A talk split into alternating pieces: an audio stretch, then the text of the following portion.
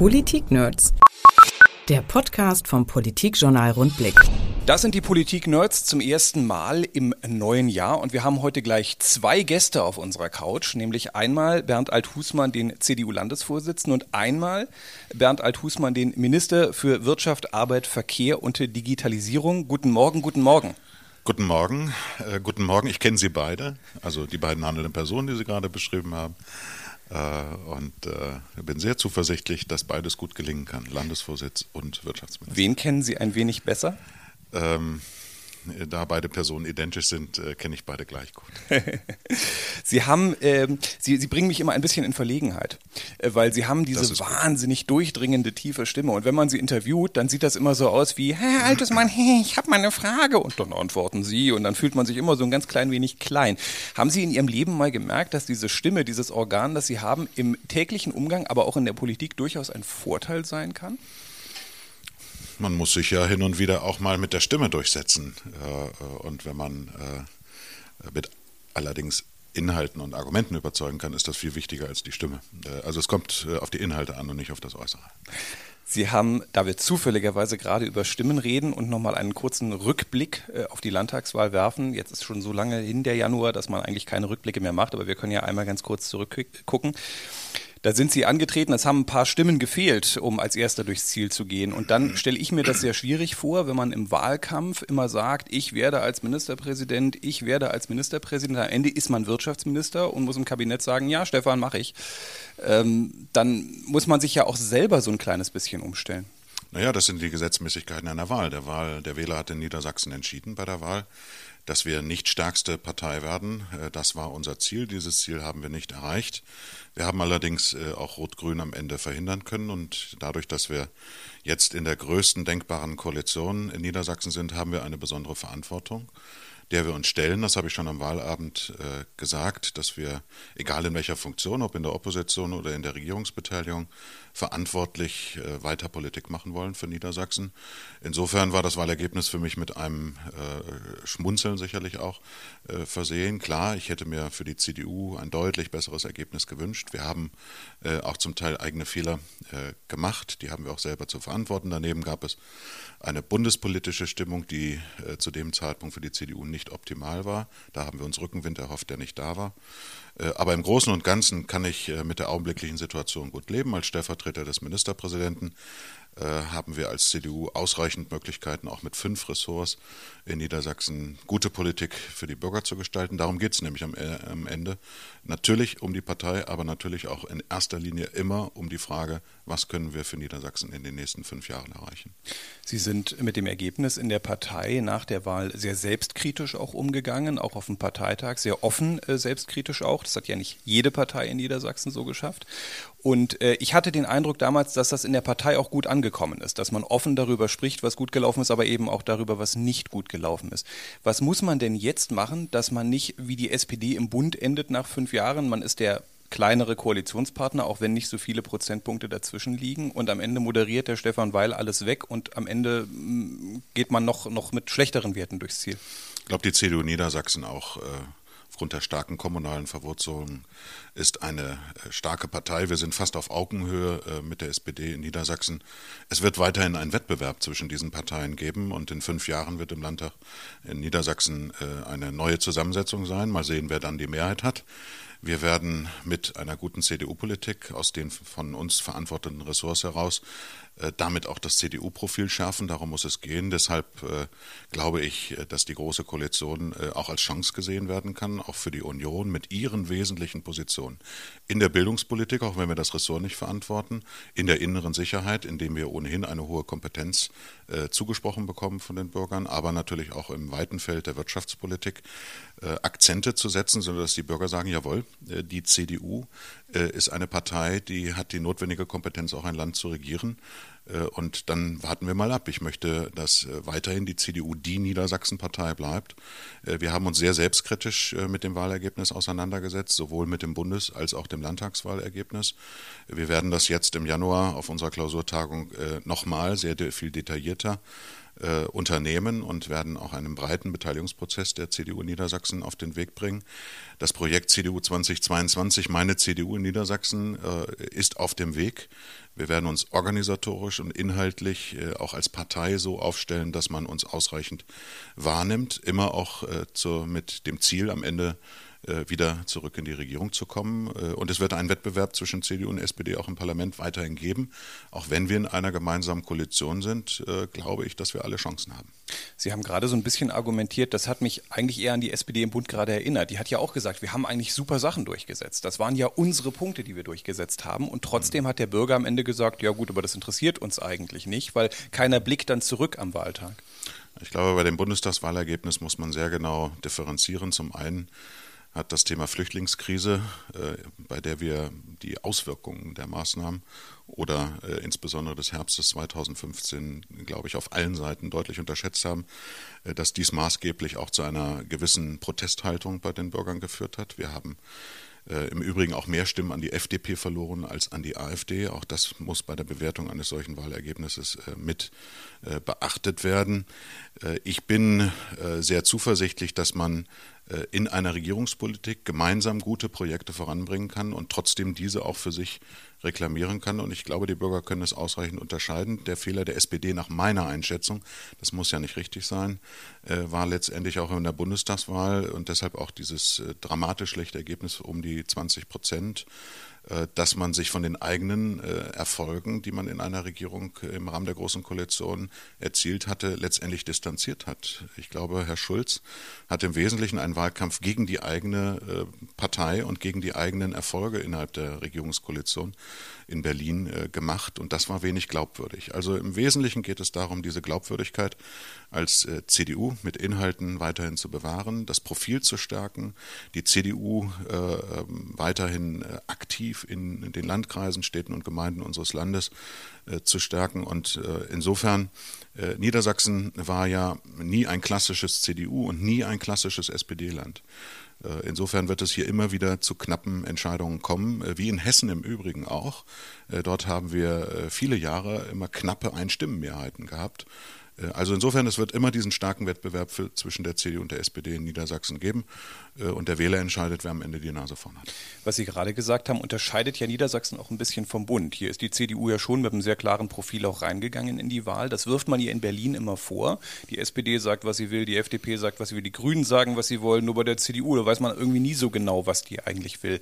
Ist das was, was in Berlin vielleicht auch ein bisschen fehlt, dass man selber mit einer klareren Position auch reingeht? Ich habe den äh, Berliner Parteivertretern und Verhandlern natürlich keine Empfehlungen zu geben, äh, sehe aber schon, dass man mit klaren Positionierungen, klaren Festlegungen, klaren Visionen für ein Land, wo man hin will und das dann auch äh, klar formuliert, in ein Regierungsprogramm hineinformuliert, so wie wir das gemacht haben bei der Landtagswahl, dass das aus meiner Sicht sehr viel tragfähiger ist, als im Nebulösen zu bleiben, sich nicht festlegen zu wollen. Sie werden in dem Regierungsprogramm in Niedersachsen, was wir zur Wahl vorgelegt haben, äh, kaum, eigentlich nicht, nach meiner Einschätzung nicht den Begriff finden, wir prüfen mal, ob wir sollten oder könnten, sondern dort stehen sehr klare Aussagen drin, was wir machen werden, wenn wir regieren. Äh, das hat jetzt nicht ganz geklappt. Jetzt regieren wir nur in Anführungsstrichen mit. Aber die SPD ist von uns so abhängig wie wir im Moment von der SPD, um in Niedersachsen eine vernünftige Regierungspolitik zu gestalten. Wenn man sich das Verhältnis der beiden Parteien in Niedersachsen anschaut, dann war das ja oft getrübt in den vergangenen Jahren und Jahrzehnten. Das hat man jetzt überhaupt nicht mehr, diesen Eindruck. Also das war schon bei den Koalitionsverhandlungen so, dass es da am Anfang offensichtlich mal ein reinigendes Gewitter gab und danach ging das irgendwie weiter. Und auch jetzt in der Zusammenarbeit hat man den Eindruck, während in Berlin dann überall so Nicklichkeiten sind, ist das hier eigentlich so, da haben sich jetzt zwei ganz dicke Freunde gefunden. Zum einen glaube ich, dass wir generell äh, in der deutschen Politik, auch der niederländischen Politik, äh, sehr genau darauf achten müssen, dass wir uns äh, nicht nur in einer Glaskugel bewegen. Sowohl in der Glaskugel hier in Hannover als auch in Berlin, wo quasi so wie wir beide jetzt nur Politiker und Journalisten sich unterhalten und gegenseitig darin bestärken, was richtig oder falsch ist. Sehr viel stärker das Ohr am, am Bürger zu haben, ist, glaube ich, eine ganz wesentliche Voraussetzung für das Gewinnen von Mehrheiten und äh, ähm, Themen auch nicht totzuschweigen. Also zu glauben, dass die Flüchtlingskrise dadurch, dass darüber nicht mehr so viel berichtet wurde und man sich nicht mehr so stark ausgetauscht hat, dass die nicht vorhanden war in den Köpfen der Bürger, das war eben eine grobe Fehleinschätzung auf vielen Seiten, auch auf unseren Seiten. Das Zweite Niedersachsen, ich glaube, es hängt von Personen und Menschen ab, auch äh, ob das gelingen kann und gelingen wird. Der äh, Sondierung beziehungsweise auch der Koalitionsverhandlung dann war vorausgegangen ein sehr gutes, äh, vertrauensbildendes Gespräch zwischen dem Ministerpräsidenten und mir. Äh, und natürlich war man auf beiden Seiten, denke ich, von Anfang an skeptisch, ob das gelingen kann. Aber wir haben, das kann ich so offen sagen, inzwischen einen sehr vertrauensvollen und vernünftigen, pragmatischen, an der Sache orientierten Weg der Zusammenarbeit gefunden, äh, auch zwischen uns beiden äh, als den jeweiligen Mehrheitsführern. Äh, dass man davon ausgehen kann, dass das eine sehr, sehr tragfähige Basis ist. Und natürlich haben SPD, aber auch Parteipolitiker der CDU jeweils Vorbehalte aufgrund der äh, heftigen Auseinandersetzungen im Parlament, aber auch außerhalb, auch im Wahlkampf in den letzten Jahren immer und immer wieder. Äh, aber am Ende muss man sich dann schon zusammenraufen.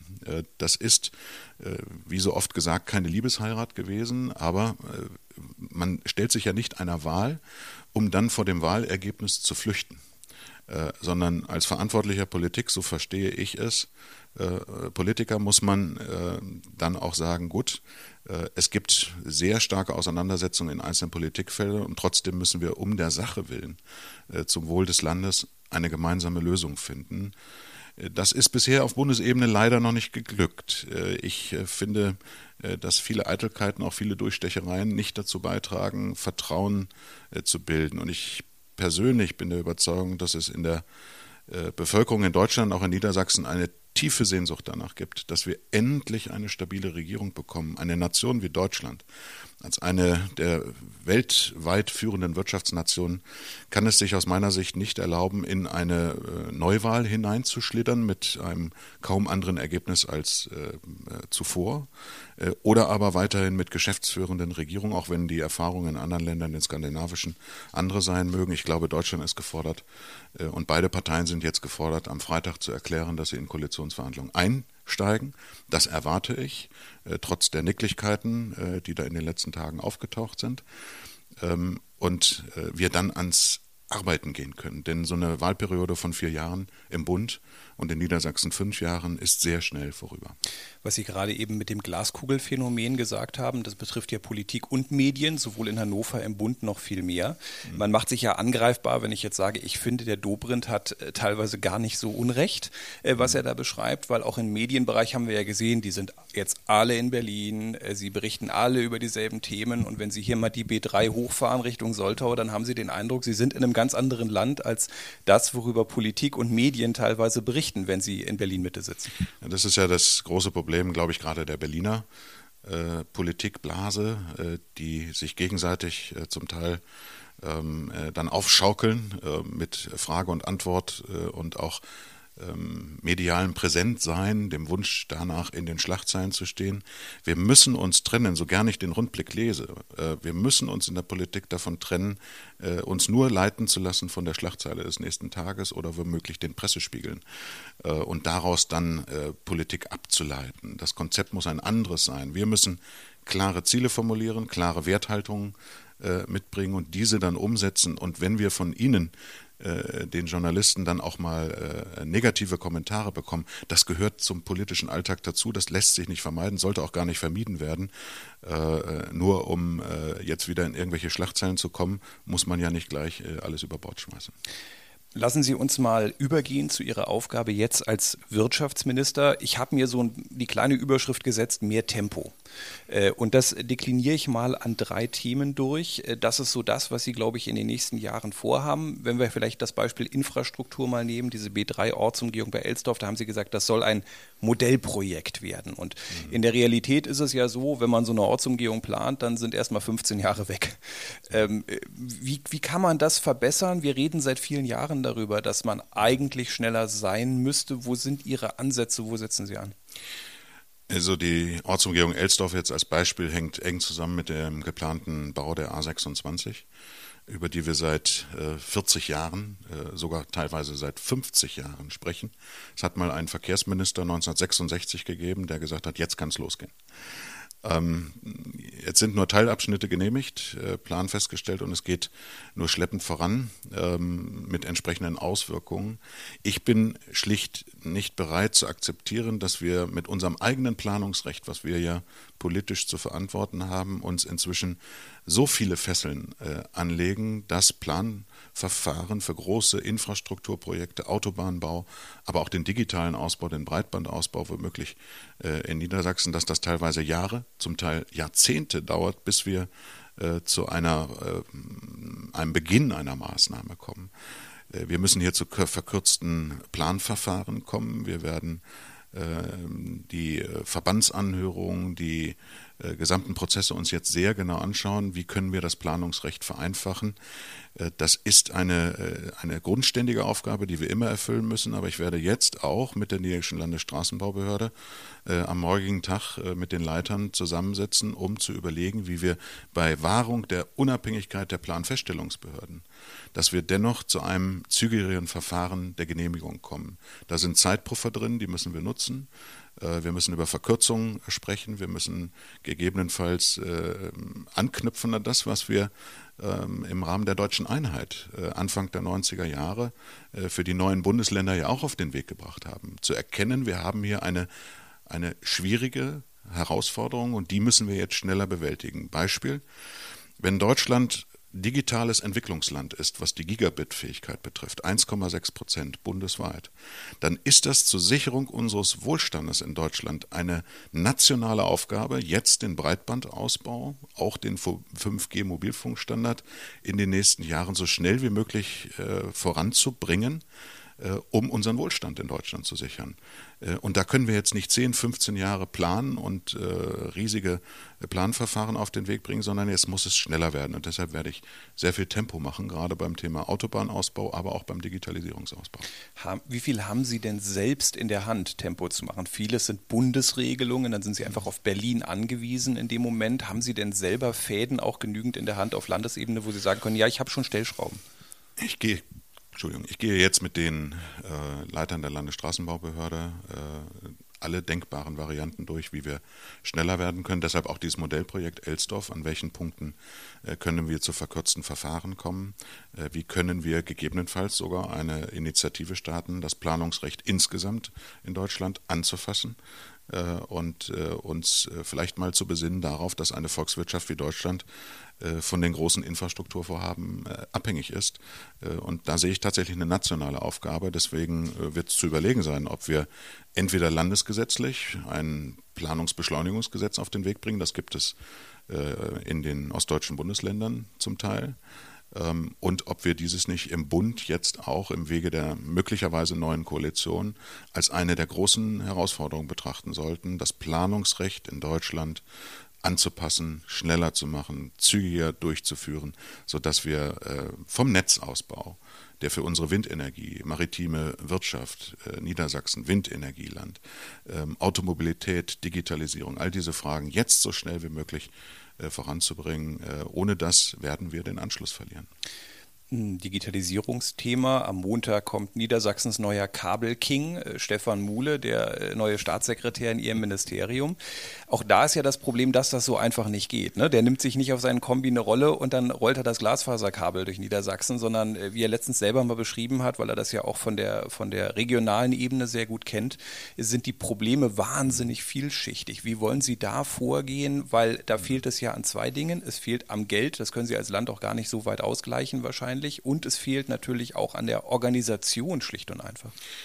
Äh, wenn ich die Sondierungsgespräche in Berlin richtig betrachte, hat man natürlich auch erkannt, dass man im Bereich des Breitbandausbaus äh, auf Gigabit-Niveau als auch beim äh, Mobilfunkausbau, Standardausbau schneller werden will und dafür zusätzliches Geld in die Hand nehmen will, zwischen drei bis fünf Milliarden Euro. Da wollen wir mal abwarten, welche Förderprogramme sich zusätzlich zu den bestehenden daraus noch ableiten. Die Kernherausforderung bleibt allerdings für Niedersachsen, wie können wir die zahlreichen Förderprogramme, Bund, Land, Europa, Äh, wie können wir die besser miteinander kompatibel gestalten? So mancher Landrat schildert mir im Moment, er schlage zum Teil die Hände über dem Kopf zusammen, weil sich bestimmte Förderlinien und Förderrichtlinien gegenseitig äh, ausschließen und äh, zumindest das ganze Verfahren sehr bürokratisch geworden ist.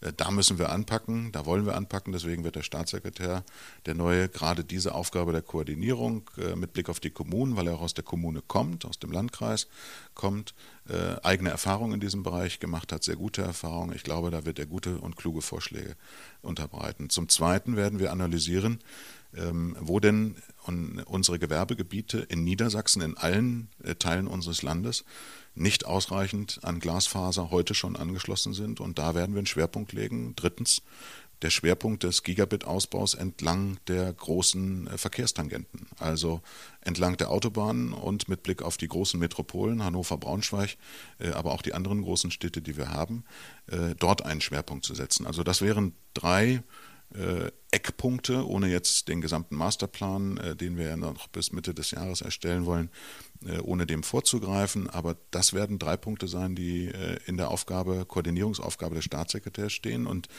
äh, einen letzten vierten Punkt. Ähm, die Ressorts, äh, alle Ministerien sind im Bereich Digitalisierung aktiv das Wissenschaftsministerium, das Innenministerium, äh, das Agrarministerium und alle äh, bis hin zur Frage, wie geht es weiter mit E-Government und Digitalisierung der Verwaltung in Niedersachsen. Ein großes, wichtiges Thema. Äh, das muss in ein Gesamtkonzept. Im Moment wursteln wir so ein wenig mit Kompetenzzentren hier und Kompetenzzentren da, Initiative für Digitalisierung dort. Äh, wursteln wir so ein wenig äh, durch und äh, es ist nicht wirklich koordiniert und eine Gesamtstrategie fürs Land erkennbar. Äh, und da wollen wir hin. Das scheint mir übrigens in äh, sehr vielen Politikfeldern äh, so mhm. zu sein. Wenn ich mir die vergangenen Jahre angucke, Bildungsbereich ist das auch so. Man macht immer irgendwelche Projekte.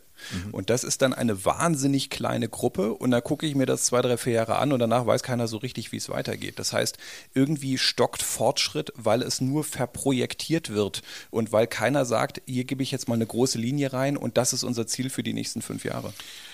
Wir haben äh, bei Dutzenden von Förderprogrammen des Bundes und auch des Landes sehr oft das Problem, äh, dass äh, der Überblick fehlt. Ähm, was ist wirklich an Fördermöglichkeiten vorhanden? Nur mal so ein Beispiel. Äh, wir haben im Jahr 2017, das war noch zu Zeiten der alten Landesregierung, ein Förderprogramm aufgelegt, Mitte des Jahres 2017 zur Bekämpfung der Langzeitarbeitslosigkeit mit dem Ziel, bis zu 1000 Menschen aus der Arbeitslosigkeit herauszubekommen. Äh, mit den Jobcentern der Regionaldirektionen und auch den Fachverbänden und Behörden und den Kommunen äh, wurde nun genau geprüft, wie man ein zusätzliches Programm äh, auf den Weg bringen kann. Dieses Programm war nicht besonders erfolgreich, das muss man heute konstatieren. Die Mittelbeantragung war nicht so groß, wie man gedacht hat. Man hat gehofft, Langzeitarbeitslose stärker in Arbeit zu bekommen. Das wurde nur von Teilen der Kommunen und nur von wenigen äh, äh, oder von einigen Jobcentern äh, tatsächlich dann auch in Kombination mit dem Land umgesetzt. wir müssen das, was wir an Förderinstrumenten haben, stärker bündeln. und den Kommunen und den handelnden Behörden, die dort in dem Bereich tätig sind, muss klar sein, dass wir die zahlreichen Programme des Bundes, Europa und Land äh, stärker miteinander zusammenführen müssen. Äh, und wir müssen von Zeit zu Zeit auch bereit sein, das, was nicht funktioniert, zu benennen, äh, zu beenden und uns über neue Wege Gedanken zu machen. Wenn wir beim letzten Punkt unserer Überschrift mehr Tempo sind, geht es noch um Bürokratie. Sie haben bei der IHK von einem Bürokratie-Moloch gesprochen. Das war bei der Handwerkskammer, fällt mir gerade ein, nicht bei der IHK. Ja, bei der IHK auch? Ja, dann haben Sie bei beiden wahrscheinlich, weil ich glaube, ja. mein Kollege Klaus Wallbaum war bei der IHK und ich war bei der Handwerkskammer. Also haben Sie es zweimal gesagt. Nee, ich habe es sogar schon mehrfach gesagt. Die Frage ist, auch das ist ja etwas, worüber wir seit vielen, vielen Jahren sprechen, 90er Jahre, das ist zu viel mhm. Bürokratie. Auch da die Frage, ja, wo ist da jetzt der Ansatz? Das haben uns schon sehr viele Politiker versprochen. In der Tat. Äh, man erzeugt meistens immer ein Schmunzeln, wenn man sagt, wir müssen endlich Bürokratie abbauen. Es gibt viele, äh, die glauben daran nicht. Äh, weil sie sagen, es ist eigentlich das Gegenteil äh, der Fall gewesen. Wir haben immer mehr Vorschriften, Verordnungen, Richtlinien, Gesetze äh, und alles, was sich daraus ableiten lässt. Und trotzdem werden wir uns dieser Aufgabe stellen müssen, weil ich nicht bereit bin zu akzeptieren, dass wir inzwischen laut Auskunft des Bundesamtes für Statistik Bürokratiekosten in Deutschland von 45 Milliarden Euro pro Jahr haben. Das ist eine Belastung für die deutsche Wirtschaft und damit auch für den niederländischen Mittelstand. Äh, die wir nicht einfach äh, tatenlos hinnehmen können, äh, sondern wir werden jetzt Schritt für Schritt in Niedersachsen in jedem Jahr alle gesetzlichen Regelungen, alle Dokumentationspflichten, die wir haben. Wir werden das sehr analytisch aufbereiten. Was haben wir? Wir werden mit den Kammern, den Handwerkskammern, den Industrie- und Handelskammern, den Verbänden, äh, den Handwerkerschaften, äh, werden wir sehr genau einen Katalog prüfen. Wir werden abfragen, was sind die wesentlichen Belastungsfaktoren für unsere mittelständische Wirtschaft. Äh, was ist tatsächlich an Datenfriedhöfen vom Landesamt für Statistik bis zum Bundesamt bis hin zu den Bundesbehörden, Bundesarbeitsministerium tatsächlich da erhoben worden? Wird das überhaupt benötigt oder ist das Selbstbeschäftigung? Äh, das ist ja manchmal ein Problem äh, von Verwaltung, das mache ich den Mitarbeitern nicht zum Vorwurf, sondern da ist die Politik gefordert. Das ist so ein, so, ein, so ein, sich selbst ernährendes System manchmal. Man überlegt so, welche Richtlinie können wir jetzt noch neu auf den Weg bringen. Weniger ist da mehr. Äh, und wenn am Ende dieser Wahlperiode deutlich würde, dass wir pro Jahr einen prozentualen Anteil von Vorschriften, Regelungen, die nicht notwendigerweise äh, sinnvoll sind, abgeschafft haben, äh, dann wäre eine Menge gewonnen. Lassen Sie uns zum Schluss nochmal über Wunsch und Wirklichkeit sprechen. Wenn man draußen über Politik spricht, dann heißt es dann oft, ja, aber da muss die Politik jetzt mal was machen, äh, da muss doch die Politik das regeln. Das ist vielleicht auch was, was Politiker über die Jahre selbst geschaffen haben, wenn man gesagt hat, wir schaffen hier Arbeitsplätze, aber eigentlich schafft man sie selber gar nicht. Ich finde, beim Beispiel Hohmann in Dissen fällt das jetzt so auf zum Beispiel. Das ist ein typisches Beispiel, wo man eine Anspruchshaltung hat, aber da müsste doch der Wirtschaftsminister mal, aber eigentlich kann der Wirtschaftsminister überhaupt nicht. Ist das ein Problem auch im Ministeramt, dass man, dass einem manchmal Entscheidungsmöglichkeiten zugetraut werden, die man in der Realität gar nicht nicht hat? Doch, die Politik, auch eine Landesregierung und ich glaube, die Bedeutung der Länder wird hier und da manchmal unterschätzt. Gerade im Zuge der Sondierung wird jetzt deutlich, welche Rolle auch die Ministerpräsidenten und die Länder tatsächlich in einem föderalen äh, System haben und das darf nicht unterschätzt werden. Die Länder waren vor dem Bund da und äh, sind auch selbstbewusst genug, äh, dort äh, entsprechendes Gewicht zu entwickeln und auch weiterhin äh, zu haben. Die Kernfrage lautet am Ende, ob man die Instrumentarien, die wir haben, die Förderinstrumente, äh, ob wir diese äh, zeitgerecht, frühzeitig im Rahmen eines Frühwarnsystems auch so einsetzen können, damit Unternehmen, die ja zum Teil nur zeitweise in Schwierigkeiten kommen, dass wir dort helfen und unterstützen können.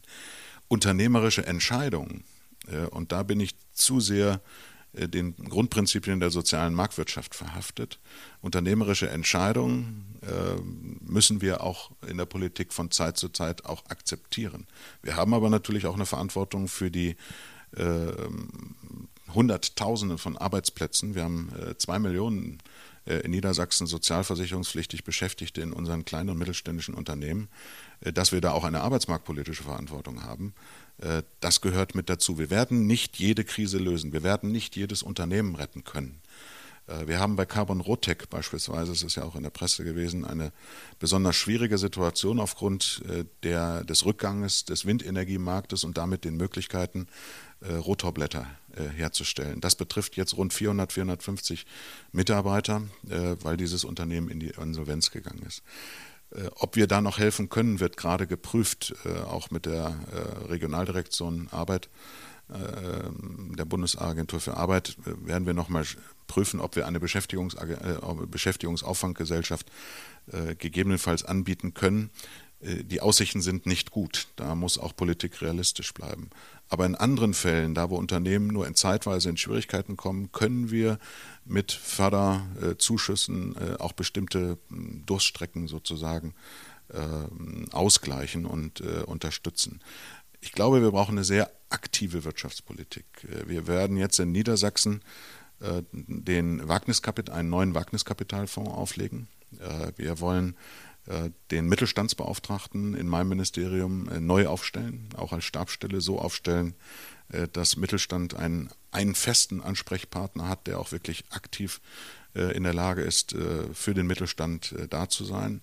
Wir werden die Maßnahmen, die wir im Rahmen der Digitalisierung auf den Weg bringen können, in neue Förderprogramme einfließen lassen. Wir werden eine Start-up-Initiative, ein Existenzgründungsprogramm neu auflegen in, Größen, in einer Größenordnung von 25 Millionen Euro, aufbauend zum Teil auf dem heute bestehenden NSEED-Programm mit 4 Millionen Euro.